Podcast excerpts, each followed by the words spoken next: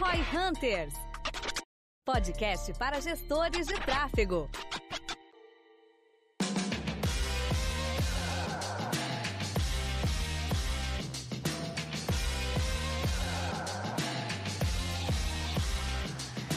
Dentro de projetos que você tem um ponto de venda físico, um negócio que na prática ele é offline, quais que são as maneiras que você tem para rastrear essas vendas? Hoje no Roy Hunters a gente quer falar um pouquinho mais sobre essa parte de conversões offline que a gente está cada vez mais aprendendo aqui na V4 e tenho certeza que o João Vitor aí também tem para colaborar com a gente. Na prática, a maioria dos conteúdos sobre marketing digital, eles abordam né, questões relacionadas a muito infoproduto, e-commerce ou empresa de tecnologia, que a conversão é de certa forma, nunca é fácil, mas de certa forma mais fácil de rastrear. E na prática, a nossa experiência começou com negócios físicos e ainda se mantém aí com 90% do nosso, do nosso portfólio de projetos, projetos que estão convertendo offline e a gente precisa encontrar maneiras de mensurar isso de forma mais eficiente. A gente estava batendo um papo com, nesse final de semana, né, teve gestão, tava batendo um papo com o Thales, aí depois dele na mentoria, e é bizarro o número de pessoas que tem esse desafio. Pouca gente presta atenção às vezes, né, no nosso universo aqui, mas a maioria dos negócios são offline. E essa galera tem que usar a internet, eles estão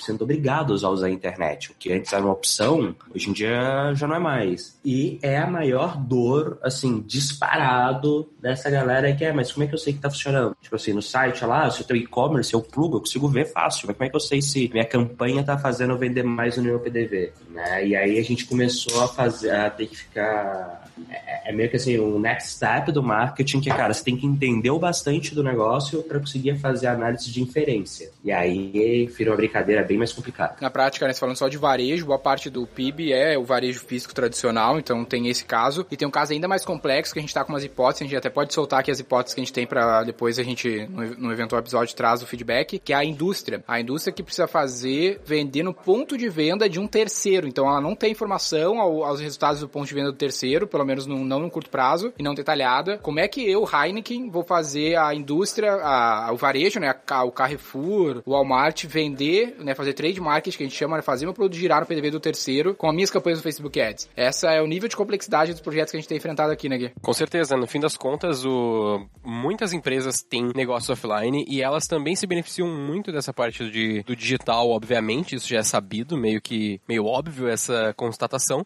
mas a dor mesmo tá nessa parte de rastreamento. E aí, só pra começar um pouco a entrar na pauta, assim, quando a gente começa projetos que, sem ser esses de trade marketing aí, que a gente vai futuramente falar certamente, mas nos projetos mais de venda direta, vamos pensar, tipo, uma academia, um varejo, qualquer serviço que tenha também num ponto de venda, tipo estética e coisas do gênero também, todas essas a gente consegue fazer campanhas e consegue auxiliar no processo de vendas através da internet, mesmo sendo um negócio majoritariamente offline. Só ia falar que a gente poderia fazer essa distinção de cada tipo de negócio, né? Tipo, uma coisa é um serviço, outra coisa é indústria, outra coisa é varejo. Então, como, como que a gente aplica isso em cada um dos casos? É, dentro de serviço e varejo, que era o que eu ia comentar primeiramente, né? A primeira parte que a gente vê que é importante é o cara fazer algum tipo de feedback manual. Seja tendo ali alguma opção no sistema dele, que é uma das opções mais ideais, mas também muitas vezes é difícil. Grandes varejistas aí não conseguem alterar os seus sistemas com facilidade. Ou pelo menos um feedback numa planilha, num Google Forms, numa porra de um papel, sei lá, qualquer coisa do gênero, para que a gente possa saber se as pessoas que estão indo lá, nos pontos de venda, indo lá pedir pelos produtos, estão mesmo vendo as nossas campanhas, né? Então esse seria tipo o primeiro passo quando tu tá fazendo campanhas que tu não tem, por exemplo, uma geração é de tipo uma forma mecânica de mensuração, né? Perguntar pro consumidor e o vendedor fazer o upload dessa informação no Google Sheets. 49% dos, dos compradores hoje do Brasil de varejo, tá? Compram online Tá, eles falaram que, cara, eles fizeram pelo menos uma compra online nos últimos 12 meses, é da Digital Market Outlook, e isso foi, a pesquisa foi feita entre dezembro do ano passado e janeiro desse ano. Porém, do total né, de vendas do varejo, somente 6,3% do VGV foi online. Isso é um dado de 2018. Talvez tenha aumentado, mas, cara, sei lá, se aumentou pra caralho, foi para 12%. É muito pouco expressivo. Só que aí você compara isso com o dado da Google. 76% das pessoas pesquisa online antes de comprar offline. Então, assim, cara, metade da população compra online, só que eles compram um pouco online, talvez seja uma parada de confiança ou de acesso a crédito. É até comodidade, muitas vezes, né? Tem, cara, eu acho que acesso a crédito é algo relevante, né? Porque presencialmente você faz o carnezinho, você faz o financiamento, aquelas porra toda lá que você até fala que é o que dá dinheiro para as empresas de varejo de verdade, que online você ainda não tem como. E aí que você fala, cara, 76% das buscas as pessoas, as pessoas fazem né, no celular e visitam um local físico e 28% desses caras compram. Então, tipo assim, você fazer o cara buscar e fazer alguma coisa já faz parte do fluxo natural dele. Só como é que você mensura que ele fazer aquela busca no Google ou ver aquele seu anúncio fez ele ter a vontade de ir na loja física? Tipo assim, cara, o link é grande pra caramba, os dados apontam que, assim, tem muito, muita relação entre o online e a compra offline, só que a mensuração é um desafio bizarramente grande. Falei de varejo, tem esse modelo aí que o Gui falou, então que a gente faz, que é, por exemplo, gente gera algum tipo de demanda e pede para que o time de vendas faça esse feedback manual para nós. Então, perguntando para o consumidor, ou se a gente manda esse lead via WhatsApp, a gente consegue ter esse feedback e a gente literalmente mensura milhões em vendas todos os meses em feedback manual em planilha de um Google detalhe Sheets. só sobre isso é que a gente sabe que esse não é o ideal, né? Não é como se a gente estivesse defendendo essa questão aí de um, sei lá, um form ou qualquer coisa do gênero como a melhor solução do mundo. Tá longe de ser a melhor solução do mundo. Ela é, Ela é uma, uma das, das soluções, soluções. porém a graça dela é que ela é a solução mais rápida de implementar. Porque se eu quiser mudar um sistema, eu preciso de um programador. O programador demora, o programador tem backlog, tem um monte de treta. Custa. Eu preciso ou de uma ferramenta, né? Por exemplo, se eu fizer campanha pro WhatsApp, eu, se eu fizer sem nenhuma ferramenta, eu não tenho como mensurar. Basicamente, entrou no WhatsApp, eu perdi. Né? Eu vou ter que fazer qualquer coisa manual, seja dentro do WhatsApp Business ou pedindo para alguém me dar o feedback, ou eu implemento uma ferramenta, que de novo, tempo, custo, treinamento. Então, um feedback manual desse tipo, ele é o mais rápido para tu fazer tipo um MVP, um POC da vida. Então, essa é a ideia e ele deve ser feito, ele na nossa visão, ele deve sempre ser feito, sempre implementado para esse tipo de, de projeto num primeiro momento, porque ele é rápido e ele dá um feedback muito positivo, porém, ele não tem uma questão. Ele não pega a questão de que a gente fala de venda residual. Por exemplo, o João Vitor aí só complementando o que o João falou ali, também tem que lembrar que muitas pessoas, eu não sei agora o dado de 2020, mas muitas pessoas hoje no Brasil não têm nem acesso à porra da internet, tá ligado? Então a gente tira a premissa como se fosse uma coisa super natural, mas tem um monte de gente que nem tem acesso à internet. Então também tem essa questão É, aí. acho que 2020 tá 30, 70% do Brasil tem acesso a algum tipo de internet, então 30% não tem. É, 30% não tem. Então, tipo, no fim das contas, essas pessoas aí também vão estar comprando no varejo e aumentando muito a venda deles no ponto de venda, né, no ponto físico. Então, isso também puxa pra baixo o número do digital, vamos dizer assim, um pouco. Mas, anyway, a questão é que quando tu faz uma campanha de Facebook, uma campanha de Google, uma campanha do que for dentro da internet, muitas das pessoas elas vão interagir com essa campanha, ou elas vão só ver essa campanha, ou elas vão até clicar nos teus anúncios e interagir lá com o teu vendedor, mas elas não vão, elas vão no PDV e elas talvez tu não vá saber que elas são essas pessoas que interagiram contigo. Principalmente essas que só viram e interagiram com o anúncio e não fizeram o que tu queria. É, não Uma fizeram ação. alguma ação que tu consiga identificar, gerar lead, ir pro WhatsApp, cadastrar numa page. É uma influência para ir no PDV, né? Um tráfego Exatamente. E aí, isso, num feedback manual, a primeira coisa que tu teria que fazer é instruir os teus vendedores, as pessoas do PDV, a questionar se as pessoas estão vendo algo na internet. Mas esse algo na internet é tipo, é uma solução, é manual, mas é amplo pra cacete, né? O cara pode ter visto qualquer coisa na internet. E aí que entram outras maneiras de mensuração também, que a gente vai falar agora. Mas não sei se vocês têm algum ponto antes disso. É, Não, o lance, acho que agora a gente tem que entrar de, sim, no lance ainda continuando em varejo, antes de falar de outros contextos, que é o lance da conversão offline, né, do próprio Facebook lá, que a gente demorou pra conseguir fazer funcionar, mas recentemente tem funcionado em alguns Dentro casos. Gui? conversões offline, qual que é a moral? A ideia é tu conseguir fazer essa mensuração que não é daquela pessoa que tu consegue identificar diretamente, aquele lead, algo do gênero. A ideia é o quê? Pega uma lista, literalmente um CSV hoje, dá pra fazer mais sofisticado, mas o primeiro passo é, pega um CSV de todo mundo que comprou no ponto de venda, no sistema do teu lojista lá, das lojas que tu tá anunciando, do varejo. E aí tu vai pegar essa lista com alguns dados específicos que são bem simples, tipo nome, e-mail, telefone, valor de venda e data da venda. Esses cinco que eu falei são tipo os primeiros e principais. Dá pra ter muito mais, obviamente. E aí tu vai upar isso na ferramenta de conversões offline do Facebook. E aí o Facebook vai primeiramente fazer igual ele faz com lista de remarketing, né? Que tu upa uma lista e ele dá um match com as pessoas dentro do Facebook. Ele vai fazer a mesma coisa. Tu vai upar lá 30 mil linhas. Eu fiz isso ontem. Eu upei 31 mil linhas de clientes que compraram nos últimos 15 dias pessoas. E aí eu peguei, joguei pro Facebook e ele encontrou 80% das pessoas no Facebook. Depois que tu passa a lista, ele vai fazer um match dessas pessoas que ele encontrou no Facebook com as tuas campanhas, mostrando quais campanhas, conjuntos e anúncios tiveram impacto sobre essas pessoas, quanto do valor das vendas que tu upou foi impactado pelas tuas campanhas, fazendo essa mensuração aí de, vamos dizer assim, por correlação, né?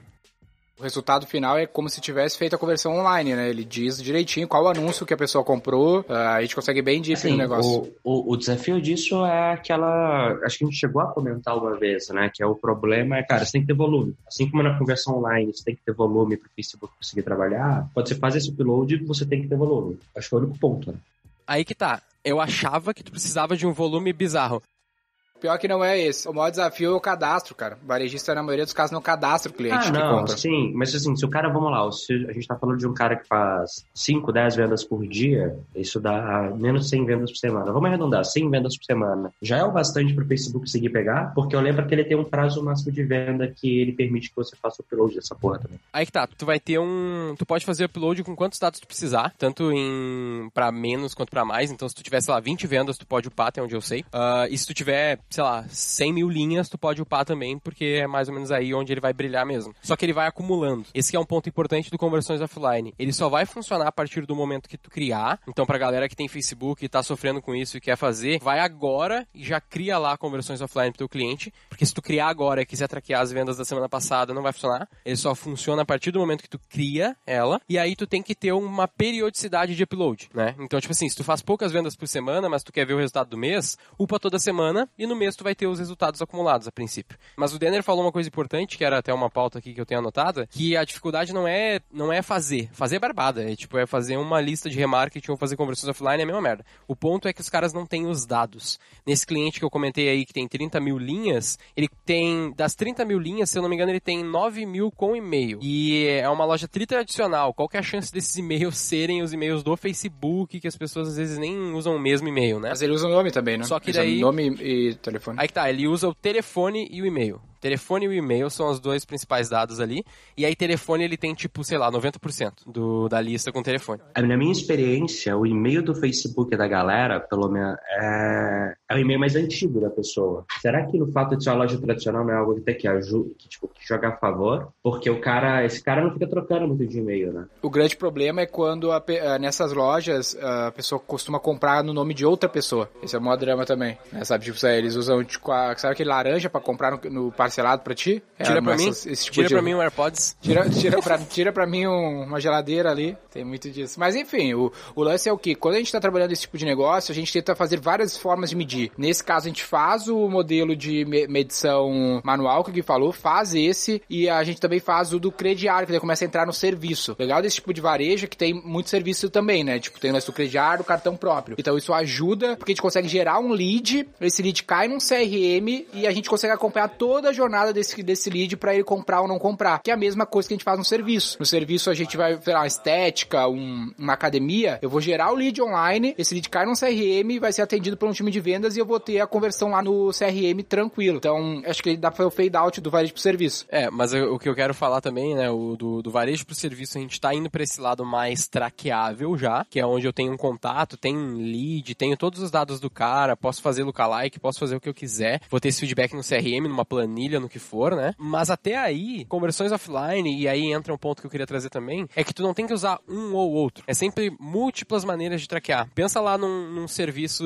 numa academia, numa estética, no que for. Se eu gerar, sei lá, 100 leads na semana pro cara, ou 500 leads, como às vezes a gente faz uma semana pros caras lá, dependendo do tamanho, beleza, tu gerou 500 oportunidades de venda, né? 500 leads, aí os caras vão atender e vão vender. Mas ainda assim, provavelmente dá pra usar o conversões offline. Porque quantas pessoas eu atingi, que é uma coisa que às vezes o cara não olha, né? O alcance, engajamento, ele olha mais pro lead nesse caso, uma métrica mais importante nesse tipo de projeto. Mas quantas pessoas que interagiram comigo foram lá e compraram e eu nem vi, nem passou como lead. Então, conversões offline aí também vai entrar, a gente vai usar isso em outros projetos também que a gente quer fazer, porque daqui a pouco a gente tá tendo mais vendas do que a gente consegue traquear com esses leads. Mas, de novo, são múltiplas maneiras de traquear, sempre ao mesmo tempo. O lance, quando for usar múltiplas maneiras, tem que tomar cuidado só para não sobrepor as conversões, né? De tu pegar os leads que tu mensurou diretamente via um CRM, somado aos leads que compraram offline. Na real, tu vai ter sobreposição, tu vai ter pessoas que geraram lead e compraram e tu mensurou dessa maneira, mas que também foram impactados e também vão aparecer na conversão offline. Cara, é muito fácil. Faz o seguinte, soma o número de conversões que o Facebook te mostra que deu com o número de conversões do Google AdWords, com o número que você, o Analytics te mostra das outras redes. Soma tudo e compara com o número de conversões reais que você teve na ferramenta onde a pessoa converte. O número sempre vai ser maior. É bizarro. Isso já explica por que você tem que tomar cuidado na hora de acreditar no número de conversões que você está vendo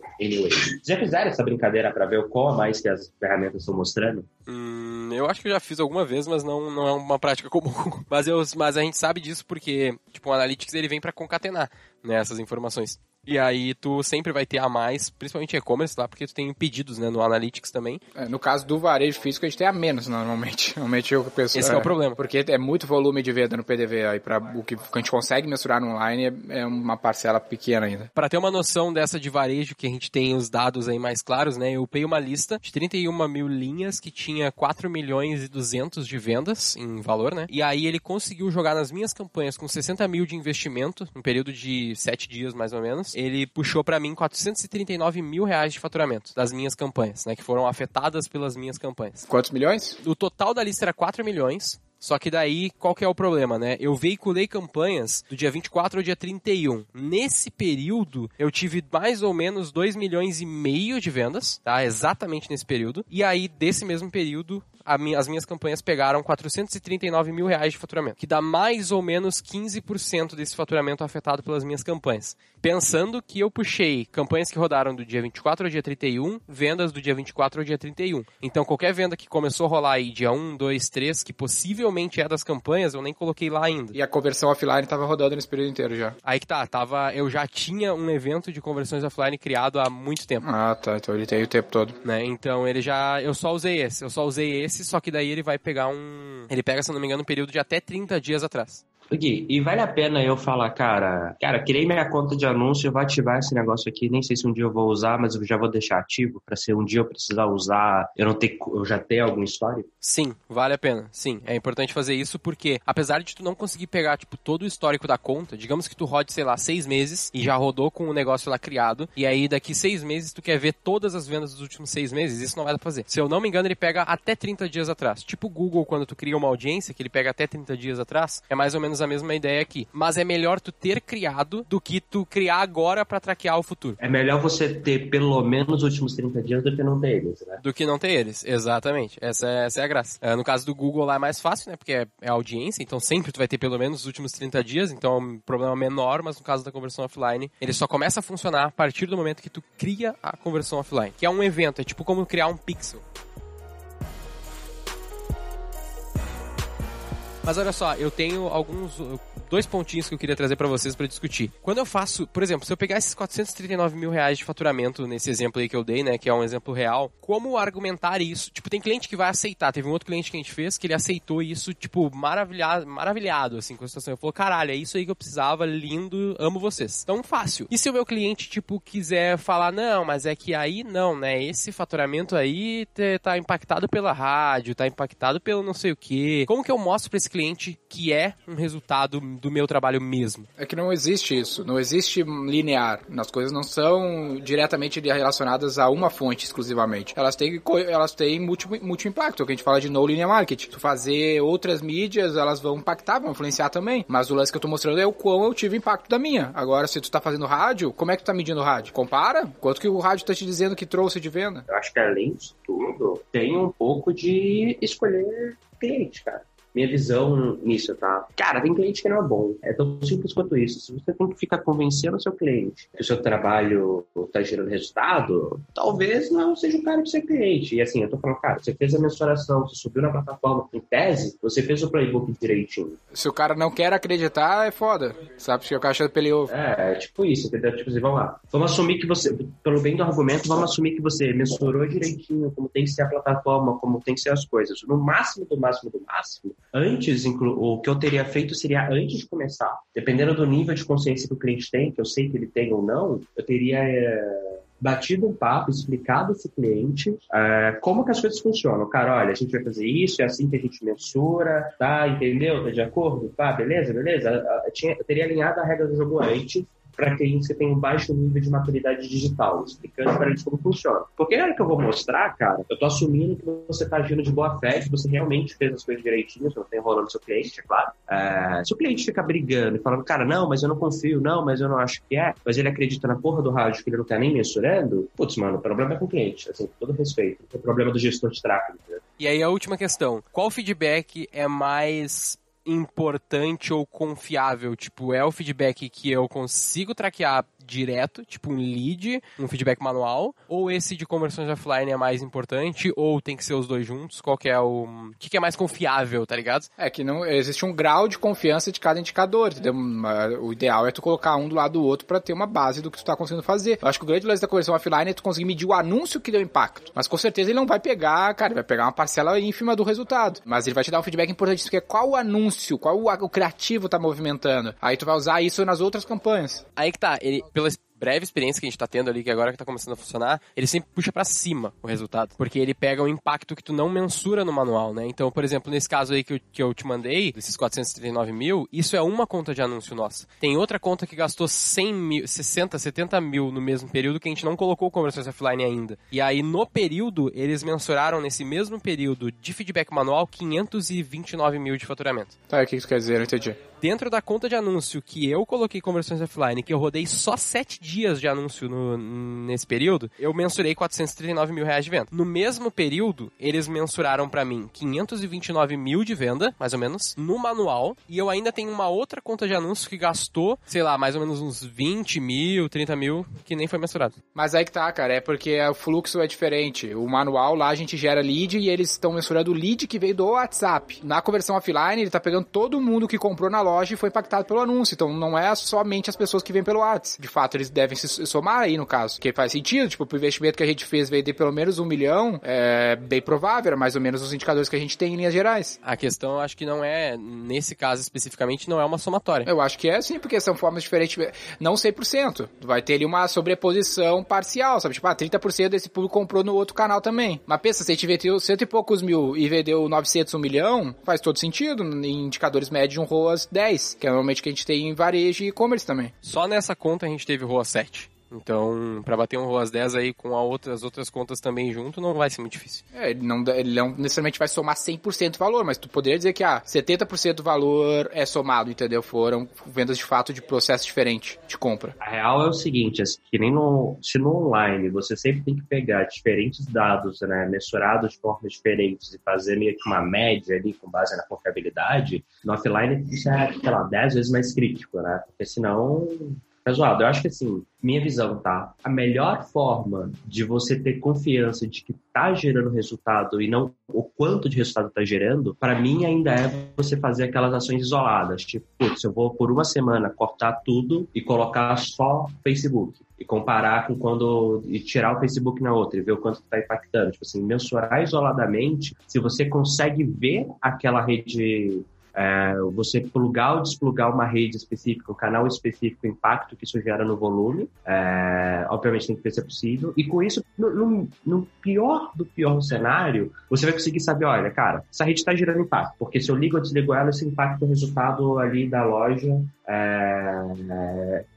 Tipo uma correlação, né? Até esse seria o ponto que eu queria trazer da indústria, que daí fica mais difícil, porque tu tá indústria, pensa que a gente é a Heineken, que a gente quer vender no Carrefour, quer fazer o nosso produto girar no PDB de um terceiro, que eu não tenho nenhum desses feedbacks que a gente, que a gente falou até agora. Tem um case da Heineken, inclusive, com a Nielsen, lá no Facebook Cases, que é parecido com algumas coisas que a gente tem experimentado, que eles fizeram exatamente isso, eles pegaram algumas lojas, isolaram essas lojas que vendem o produto e faz, fizeram mídia especificamente para essas lojas e viram o volume de vendas vendas nessas lojas versus as lojas que eles não fizeram e conseguiram aferir que ali teve conversão a mais por causa. E consegue fazer isso, desliga e desliga. Uh, é uma questão mais de correlação, mas é um negócio interessante, porque você tem a grupo amostra, né? Amostra controle, eu vou separar uma amostra do, do, do, meu grupo, vou fazer um movimento específico nela e ver se ela se comporta de maneira diferente do restante. Então essa é uma maneira. Ainda tu necessita de algum feedback da, do varejo, o varejo tem que dizer se teve volume, se movimentou o produto naquele período. A segunda forma que a gente está tentando construir aqui na V4 agora, que seria seria o que a gente quer fazer para a indústria? A gente quer mensurar sem precisar do varejista, porque cada varejista, para quem vende multimarca, por exemplo, ele lida e tem um processo completamente diferente. Então, qual é o modelo que a gente está fazendo? A gente está se inspirando naquelas campanhas do tipo Coca-Cola, que tu compra Coca-Cola no mercado e cadastra o código num site. Então, a gente está criando o que? A gente está fazendo os anúncios para a região e fazendo com que o cliente final consuma o produto em qualquer PDV que vende a nossa marca da indústria e nos dê o feedback via cupom de desconto, no cupom fiscal. Nos mande o cupom fiscal pro WhatsApp, que a gente vai dar algum incentivo para ele, como por exemplo 50% de cashback no site da marca ou alguma premiação, algum benefício para ele fazer isso imediatamente. A gente está começando a estruturar isso porque a gente quer ter esse feedback direto do consumidor, que daí seria 100% apurado, né? Seria um bom, porque é o cupom fiscal, então é a garantia maior que a gente tem que a compra aconteceu, do próprio consumidor, sem ter interferência da, do varejista. A gente ainda não rodou, isso já é bem popular na P&G, as grandes indústrias que investem muito em trade marketing já fazem isso há muito tempo, mas não fazem com a internet, né? Tipo, avião do Faustão, esses negócios, tem que ir lá comprar produto e cadastrar no site, que pode nos dar uma, um feedback. O que, que tu acha desse modelo aí, João? É, tipo assim, a, a implementação disso como um todo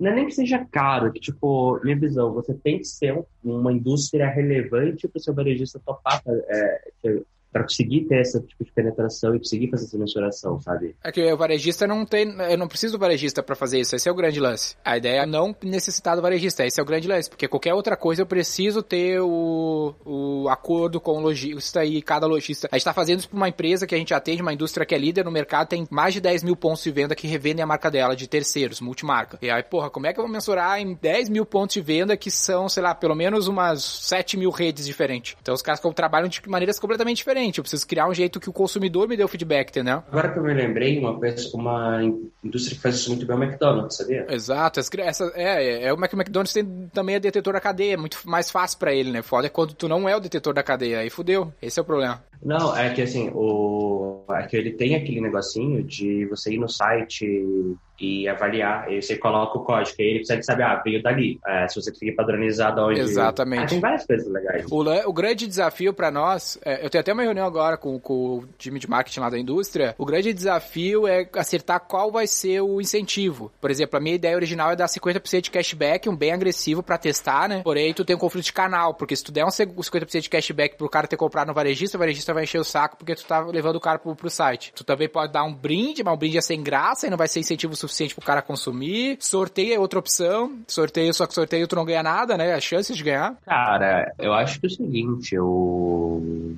para começar, vai no agressivo mesmo para ver se. É, exatamente. Assim, a ideia do 880 do Nardon, ah, vou deixar o, o lojista puto, o varejista puto comigo. Cara, eu quero testar se o negócio funciona. Porque assim, qualquer coisa que eu fizer. Fala sobre isso melhor para nós, ô, João, desse teste 880. Então, o Nardon, né, lá no Logista 4.0, meu mentor e tal, ele me ensinou uma coisa que eu tento usar que, cara, quando você vai testar alguma coisa, você faz essa porra 880. O que isso significa? Ou você testa, ou você é, cara, nada agressivo, ou você é agressivo pra caramba. Você não acha o meio ter. Ah, então vamos brincar, vamos falar aqui que, cara, ah, vamos fazer um, um desconto. Ou você fala, não, cara, eu vou colocar aqui 5, é, ah, toma 5% de desconto à vista. Ou você fala, não, cara, você vai comprar à vista, é 30% mais barato, entendeu? Ou, tipo assim, você vai ultra agressivo. Os primeiros cupons da RAP eram, tipo, de 100, 150 reais. Tipo, é mais do que muita gente gasta em, em dois, três meses, sabe? É...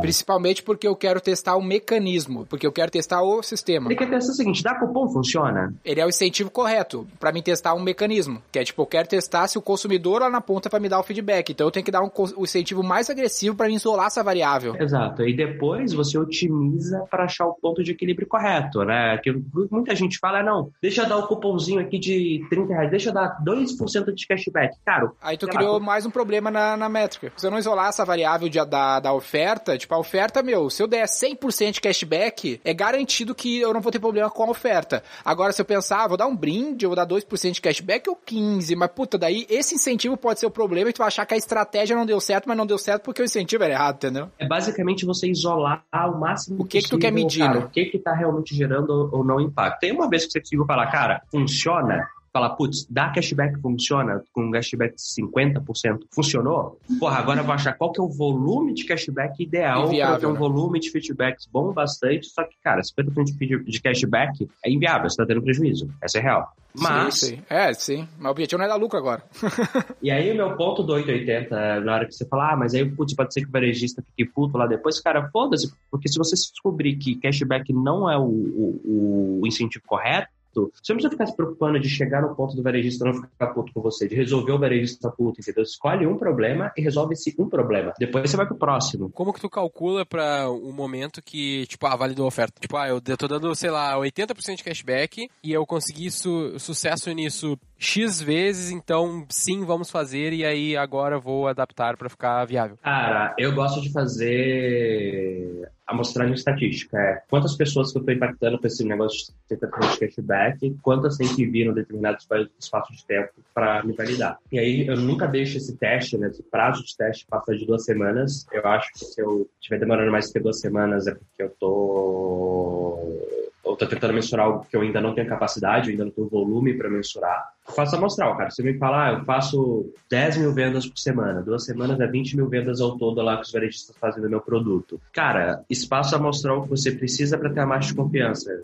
É, tem calculador online para isso. Vai precisar, cara, tem 500 feedbacks, acho que mais ou menos 500 cashbacks ali de pessoas vindo. Se você conseguir, é estatística pura, cara. Qual é o tamanho do meu espaço amostral? E tá com pau. É um dos pontos, inclusive, que a gente fala lá no G4 do Golf, que é. Acho que isso é parte da minha aula especificamente. É, legal, do aula eu não lembro exatamente. Mas, cara, é o seguinte: quantas pessoas você precisa que participem daquele teste para você conseguir saber se ele tem validade ou não? Faz a conta e tá com pau. Se você não conseguir, se você não conseguir, das duas uma. Ou você, cara, entende que você não tá pronto para aquele teste, você ainda não tem escala para fazer aquele tipo de teste, ou você dá um passo para trás. Cara, beleza, não deu para fazer isso. Qual que é o passo imediatamente anterior que eu posso testar aqui que nele eu vou ter, que, que é sempre um funil, né? Então, a etapa anterior ela vai ter mais volume. Será que no volume dessa etapa anterior você vai conseguir? Então, você olha uma dessas duas coisas e vai para frente. Eu sou muito da linha de, cara, você tem que focar no que você consegue agir. Não adianta você ficar lá daquela lustrando 0,01% de cara, dificilmente é o que vai te dar resultado. Essa é real, sabe? Esse ganho de meio por cento, 1% de ganho é coisa para quem está operando na casa tipo, de centenas de milhões. Você está ali nos seus 10, 20, 30 milhões por ano, que já é uma empresa grande, assim, tipo, cara, já é um business do caralho, 1, 2%, é nada, sabe? Pensa 1, 2% por ano, a gente está falando de você vai ganhar 300, 600 mil reais a mais por ano por ter um trabalho que, para mensurar estatisticamente falando, você vai ter que investir, tipo, metade disso. Eu acho que é isso, né, Gui? Um detalhe importante, pessoal, que nesse episódio aqui a gente quer lançar um, uma promoção Indique Ganhe, bem varejo, bem indústria tradicional para vocês. Então acessem o link, vai estar tá aqui na descrição, né, que é v4company.com barra v4cast, que lá vocês vão poder gerar um link do podcast e compartilhar com pessoas aí do seu network. E no final do período específico que está nesse site, a pessoa que indicar, que trouxer mais amigos e parceiros aí para escutar o V4Cast junto com a gente, vai participar de um episódio aqui, uma mentoria conosco, né? Então, João, eu, Gui, vamos fazer uma mentoria aí e vai se tornar um episódio. Então, você vai vir aqui com a gente discutir um pouquinho mais sobre o seu processo aí de growth, seu processo de tráfego, para a gente colaborar contigo. O mais legal é que eu tô sabendo disso junto com vocês. É isso aí, vai dar a mentoria de graça. Esse é o lance. Boa. Então, acessa aí, pessoal, v 4 youtube.com/v4cast, era o link, manda lá pro pessoal. Vamos ver quem é quem aí que consegue trazer mais pessoas, participa junto com a gente aí. E a minha frase final é, cara, o mundo ainda é offline lide com isso. É isso aí, essa é a verdade, verdade verdadeira. Lembrando também que a gente tá lá no nosso Instagram, arroba 4 company João Vitor no dele, ou arroba João Vitor, os Instagrams mais fáceis do Brasil aí, né? E também siga a gente lá, manda suas sugestões, suas pautas, seus feedbacks aí, a gente vem recebendo aí nas últimas semanas alguns feedbacks a mais, então esses disclaimers aqui vêm funcionando, continuem com isso que é sempre bastante positivo. Eu sou o Guilherme Lippert, Equity Partner da V4 Company. Sou Denner Lippert, fundador da V4 Company. E o nosso negócio é vender o seu. Para saber mais sobre como a V4 pode ajudar o seu negócio, ou você que é profissional de marketing digital e quer saber como ser nosso parceiro, acesse v4company.com e saiba mais. Edição Noise Wise.